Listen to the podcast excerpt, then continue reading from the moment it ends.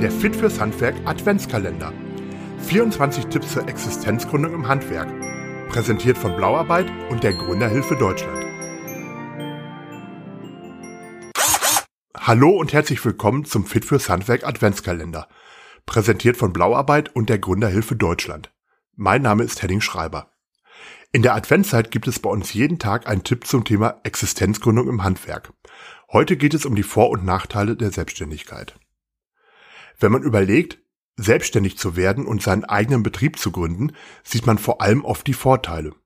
Die liegen auf der Hand. Selbstständig, sein eigener Chef sein, mehr Geld verdienen. Aber es gibt auch eine ganze Menge Nachteile. Und die sollte man auf keinen Fall außer Acht lassen, wenn man gründen möchte. Idealerweise macht man sich Gedanken und wägt die Vor- und Nachteile sorgfältig ab, bevor man gründet. Zunächst die Vorteile. Ich bin mein eigener Chef. Man kann die eigenen Vorstellungen umsetzen, man kann und muss Entscheidungen selbst treffen. Im Prinzip kann einen niemand an der Umsetzung eigener Ideen hindern. Die Arbeitszeit kann selbst festgelegt werden. All dies bedeutet Selbstbestimmung. Die Selbstständigkeit ist eine persönliche Herausforderung. Das Ansehen in der Gesellschaft steigt, das Umfeld bewundert den Mut, den man aufbringt. Wenn man dann auch noch erfolgreich ist, steigt das Ansehen umso mehr. Mit der Zeit wird sich auch der finanzielle Erfolg einstellen und sogar noch steigern. Man arbeitet für den eigenen Geldbeutel, nicht für einen Chef. Auch wenn sich dieser Erfolg oft erst nach einiger Zeit einstellt, wenn man alles richtig macht und es gut läuft, kann dieser Erfolg dauerhaft sein. Aber es gibt auch Nachteile.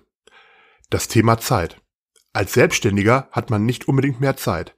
60 Stunden oder mehr pro Woche sind keine Seltenheit. Vor allem am Anfang. Ein Selbstständiger arbeitet selbst und ständig. Dieses Sprichwort kommt nicht von ungefähr. Ein weiterer Nachteil, man trägt auch das Risiko selbst. Jeder Kredit muss irgendwann zurückgezahlt werden. Das regelmäßige Gehalt entfällt. Auch eine Lohnfortzahlung im Krankheitsfall gibt es nicht. Und Urlaub? Gerade in den ersten Jahren entfällt dieser Punkt wahrscheinlich auch. Man muss täglich Entscheidungen treffen. Daran müssen sich manche erst gewöhnen. All diese Punkte können zu Stress führen, vor allem am Anfang, und dies kann auch zu psychischen Belastungen führen.